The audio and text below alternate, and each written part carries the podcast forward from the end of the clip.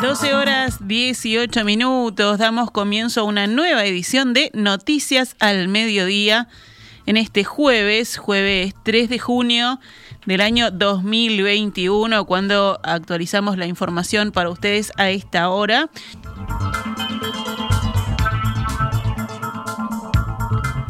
Hoy se abre la agenda de vacunación contra el COVID para jóvenes entre 12 y 17 años. El Ministerio de Salud Pública anunció esta mañana en un comunicado la incorporación de este grupo etario al plan de vacunación COVID-19. En Uruguay, según datos del Instituto Nacional de Estadística, se trata de una población de 289.650 personas que se sumarán a este plan de inmunización contra la COVID-19.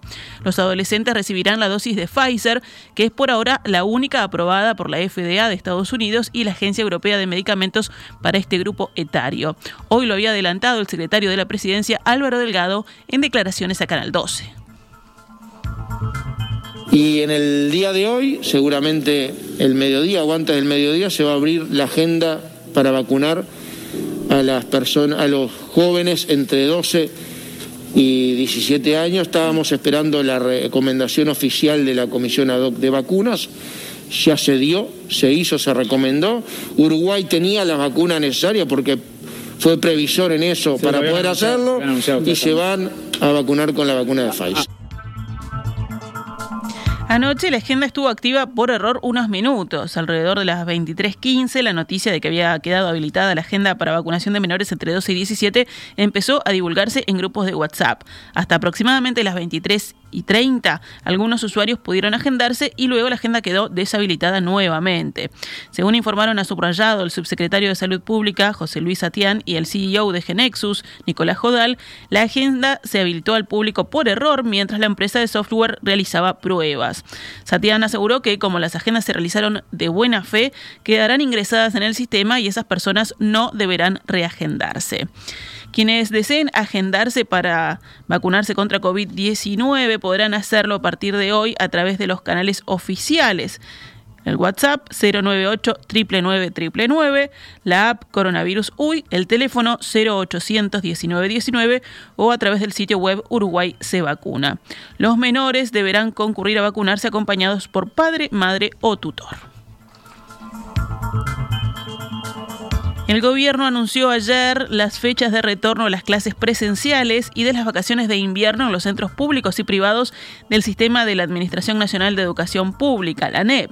El próximo lunes 7 de junio volverán a las aulas los alumnos del primer ciclo de educación primaria, esto es primero, segundo y terceros años, de las escuelas urbanas, todas las áreas de Montevideo, Canelones y Salto.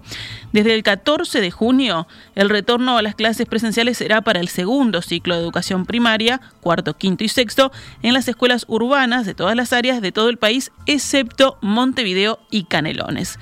Y el 21 de junio regresarán los alumnos del segundo ciclo de educación primaria cuarto, quinto y sexto de las escuelas urbanas en Montevideo y Canelones. El periodo de vacaciones de invierno será desde el 28 de junio al 10 de julio en los centros públicos y privados.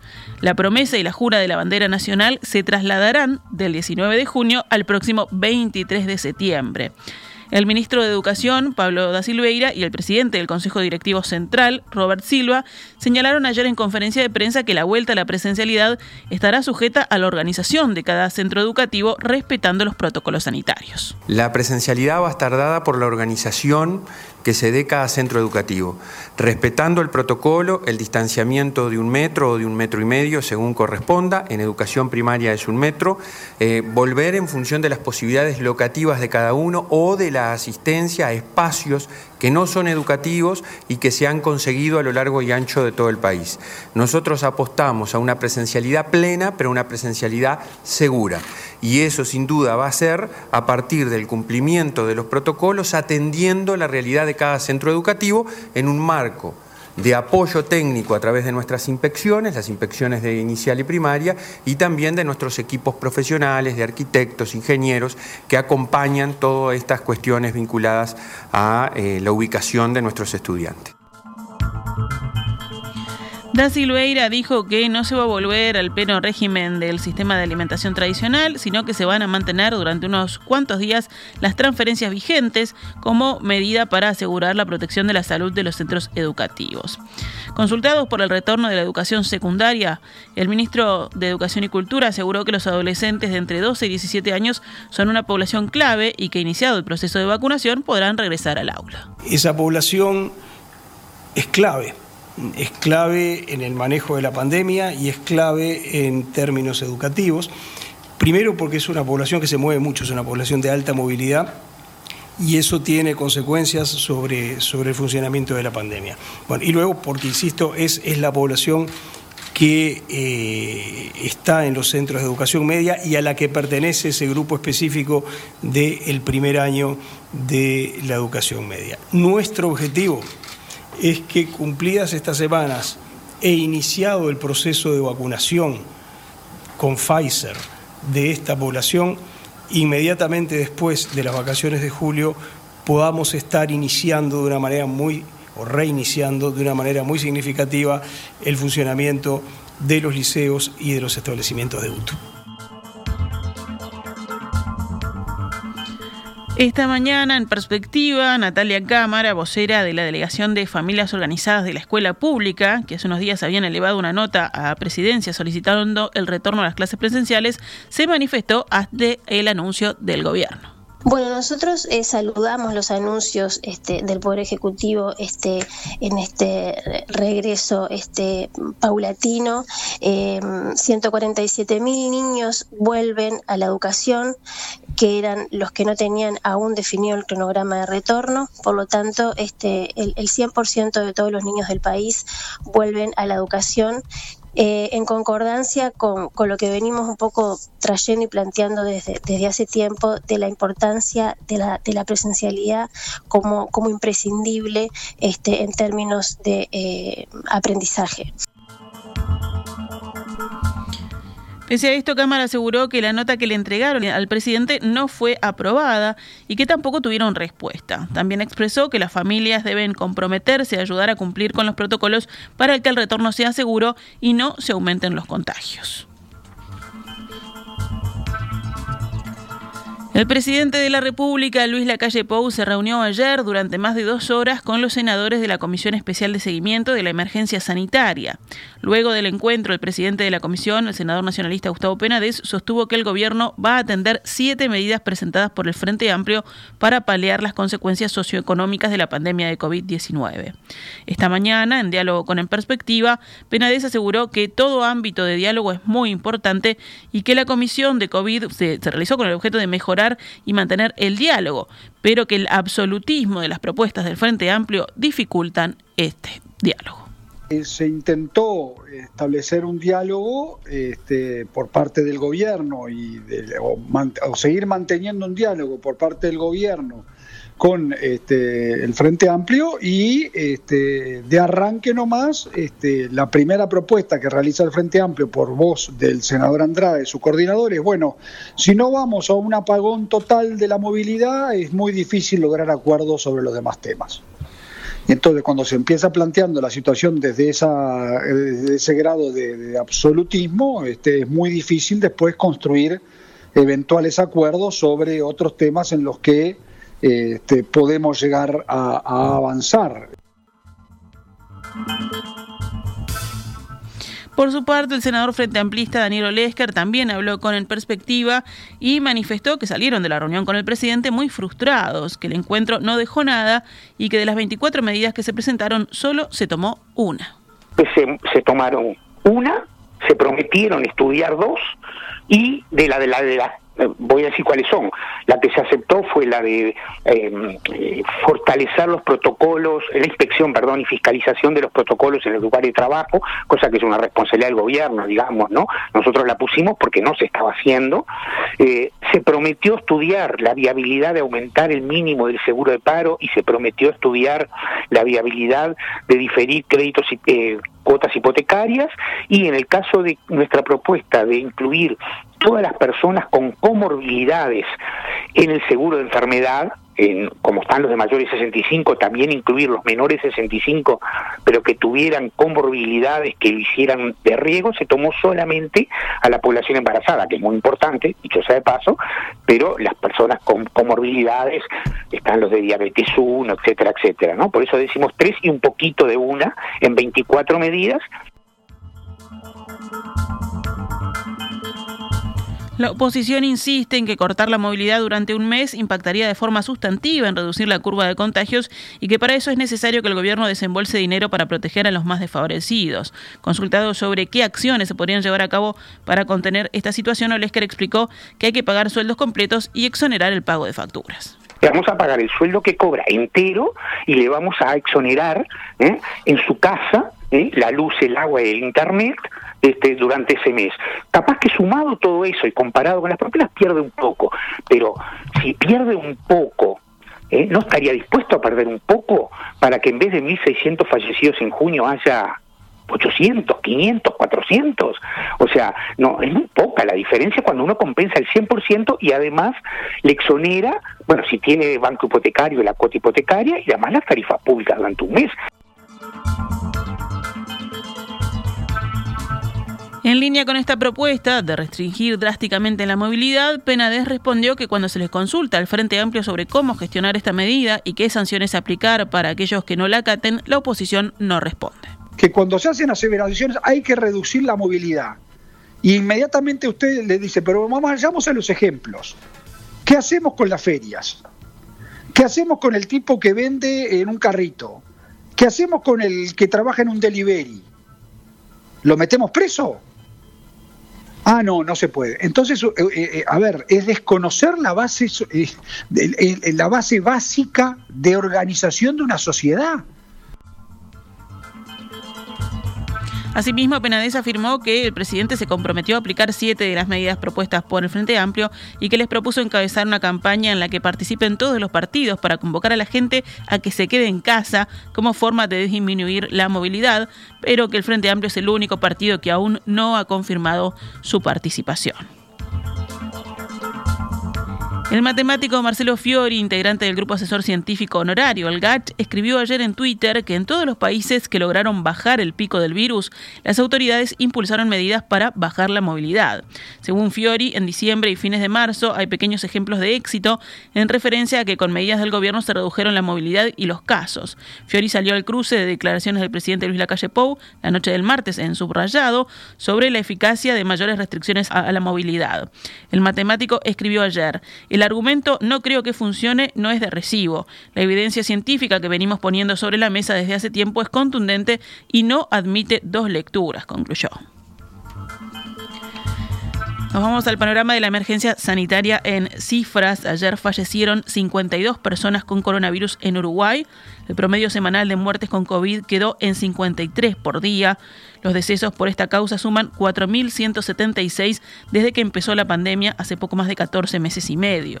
También subió la cifra de casos activos, que ahora son 37.171, algo por debajo del máximo histórico que fue el 29 de mayo de 37.000 675.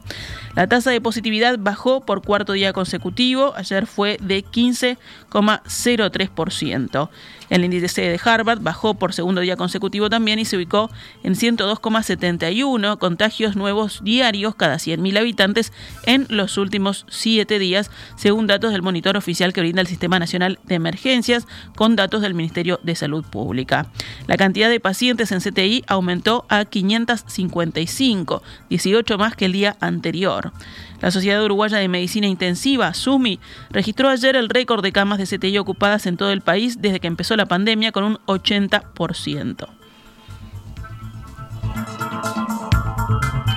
Vamos con otros temas del panorama nacional. El gobierno nombró nuevo subdirector de la Oficina de Planeamiento y Presupuesto. Se trata de Benjamín Irazábal, ex intendente de Durazno y diputado por ese departamento en representación de la lista 404 del sector Todos del Partido Nacional. Irazábal, de profesión ingeniero civil, ya se desempeñó en la OPP como técnico, según consigna la diaria. El recién designado ingresó en sustitución de José Luis Falero, que pasó a ocupar la titularidad del Ministerio de Transporte y Obras Públicas cuando Luis Alberto Heber fue designado ministro del Interior. El vicepresidente de Antel, Robert Bouvier, anunció ayer en conferencia de prensa que la empresa estatal elevará a la Fiscalía los resultados de una auditoría interna sobre el costo de las obras del complejo multifuncional Antel Arena, desarrollado durante el gobierno de Frente Amplio, impulsada por Carolina Cose. El jerarca señaló que la auditoría adjudicada a la firma independiente Ecovis confirmó la existencia de apartamientos y contravenciones a normas y principios en materia de contratación administrativa. Según el vicepresidente de Antel, el informe jurídico de la empresa demostró que se vulneraron los principios rectores que rigen las normas relativas a la buena administración en cuanto al respeto estricto de los procedimientos de contratación y el deber de procurar la máxima eficiencia en la actuación. La gestión del proyecto fue parcial. No se pudo evaluar un programa financiero porque no se encontró. Y si existió, el mismo no pudo ser ubicado y las autoridades del momento no tuvieron acceso al mismo. Por lo cual, cabe suponer que se fue gastando a medida que era necesario. Pudimos comprobar que al 30 6 del 20 teníamos obligaciones financieras derivadas de la antena arena por 47 millones de dólares y que según los informes contables de la Autoridad Externa de Antel, el complejo estaba evaluado en 34 millones de dólares. Resumiendo, costó 120 millones de dólares, debíamos 47 millones de dólares y vale 34 millones de dólares. Sin el voto del Frente Amplio, la Comisión de Diputados preinvestigadora de presuntas irregularidades con licencias a sindicalistas de la Federación Nacional de Profesores de Enseñanza Secundaria de FENAPES resolvió crear una comisión investigadora, tal como solicitó el legislador colorado Felipe Schipani. Quedó establecido que la investigadora se integrará en forma que se acuerden los partidos políticos representados en la Cámara de Representantes y dispondrá para expedirse un plazo que expirará el día 15 de diciembre de este año. Cabildo Abierto impidió ayer que la Comisión de Industria, Energía y Minería de Diputados comenzara a votar el proyecto de ley de medios presentado por el Poder Ejecutivo como pretendía el resto de la coalición oficialista. El diputado cabildante Sebastián Cal dijo a la diaria que su partido entendió que lo mejor era postergar la votación una semana más porque tienen algunos planteamientos para hacer, pero negó intenciones de trancar la aprobación del proyecto. El diputado colorado Martín Melasi dijo al mismo medio que en la sesión manifestó nuevamente su descontento y malestar con los sucesivos paros de Cabildo Abierto porque nunca presentó sustitutivos, pese a que hubo tiempo para hacerlo, además de varias reuniones con el Poder Ejecutivo. El coordinador de la bancada de diputados del Partido Nacional, Rodrigo Goñi, afirmó que la nueva prórroga solicitada por Cabildo Abierto causó sorpresa porque parecía que había acuerdo en la coalición.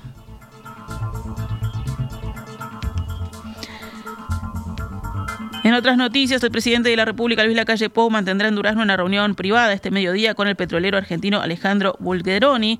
El encuentro será en el Megatambo, propiedad del empresario, según informaron los medios Alternativa Durazno y Radio Uruguay. Hasta el momento no se tienen más detalles sobre las líneas temáticas que se abordarán durante la reunión, pero se conoció que también participarán de la misma el secretario de Presidencia, Álvaro Delgado, y el intendente de Durazno, Carmelo Vidalí. Cerramos con otras noticias. Esta mañana el ministro del Interior, Luis Alberto Heber, se reunió con el fiscal general de la Nación, Jorge Díaz. Cárceles y coordinación entre policía y fiscalía fueron los temas que se pusieron en agenda. El ministro sostuvo que pretende trabajar en una legislación que habilite los allanamientos nocturnos. Después de este encuentro y de la conferencia de prensa, Heber se reunirá con el sindicato policial.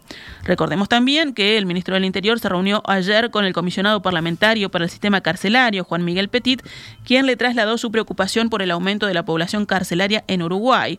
Hay un tema que es cómo encarar un sistema penitenciario que está creciendo a un ritmo importante, que requiere una intervención técnica fuerte y cómo justamente pensar en los próximos 15 o 20 años cómo puede ser ese sistema, señaló Petit.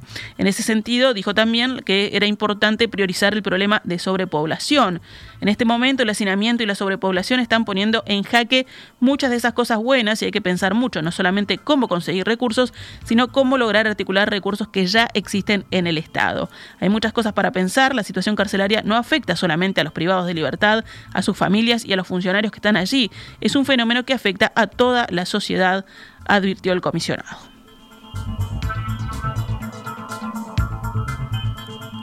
Actualizamos a cuánto cotiza el dólar a esta hora en la pizarra del Banco República. 42 pesos con 57 para la compra y 44 con 77 para la venta.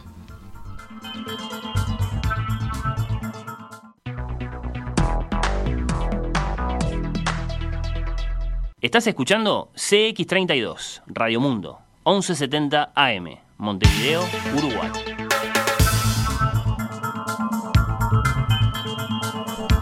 Doce horas 40 minutos, pasamos rápidamente al panorama internacional. En Japón, los Juegos Olímpicos aplazados de 2020 a 2021 por la pandemia tienen el 100% de posibilidades de celebrarse, según aseguró hoy la presidenta del Comité de Organización de Tokio 2020, a pesar de la oposición persistente del público japonés a 50 días de la inauguración del evento. En una entrevista ofrecida a BBC Sport, la presidenta declaró estar convencida de que los Juegos se celebrarán, como está previsto, entre el 23 de julio y el 8 de agosto, tras ser aplazados por un año por la pandemia. Creo que la posibilidad de que los Juegos se celebren es del 100% y los haremos, afirmó. Además explicó que estos Juegos podrían ser los primeros de la historia en disputarse a puertas cerradas si la exclusión de espectadores locales se decidiera en las próximas semanas para prevenir los contagios. La organización ya descartó la posibilidad de tener hinchas precedentes del extranjero. En Italia se inició hoy la campaña de vacunación contra el COVID-19 para todos los grupos de edad a partir de los 12 años. La Agencia Italiana de Medicamentos autorizó la vacunación de adolescentes de 12 a 15 años, los cuales suman unos 2.300.000 personas. Sin embargo, cada región italiana adapta las directrices nacionales según el propio plan de vacunación y el nivel de suministros. Casi 2.400.000 personas, sobre una población de 60 millones, han sido inmunizadas, lo que corresponde al 22,85% de la población de más de 12 años, según las últimas estadísticas publicadas por el Ministerio de Salud. Italia ha administrado más de 35.800.000 dosis, en su mayoría de la firma farmacéutica Pfizer. Y si hablamos de deportes, hoy juega la Celeste. La selección uruguaya de fútbol jugará esta noche frente a Paraguay por las eliminatorias del Mundial de Qatar 2020. El partido comenzará a las 19 horas y se disputará en el Estadio Centenario sin público debido a la emergencia sanitaria. Ambos equipos tienen el mismo puntaje, Uruguay con dos partidos ganados y dos perdidos y Paraguay invicto con un partido ganado y tres empatados.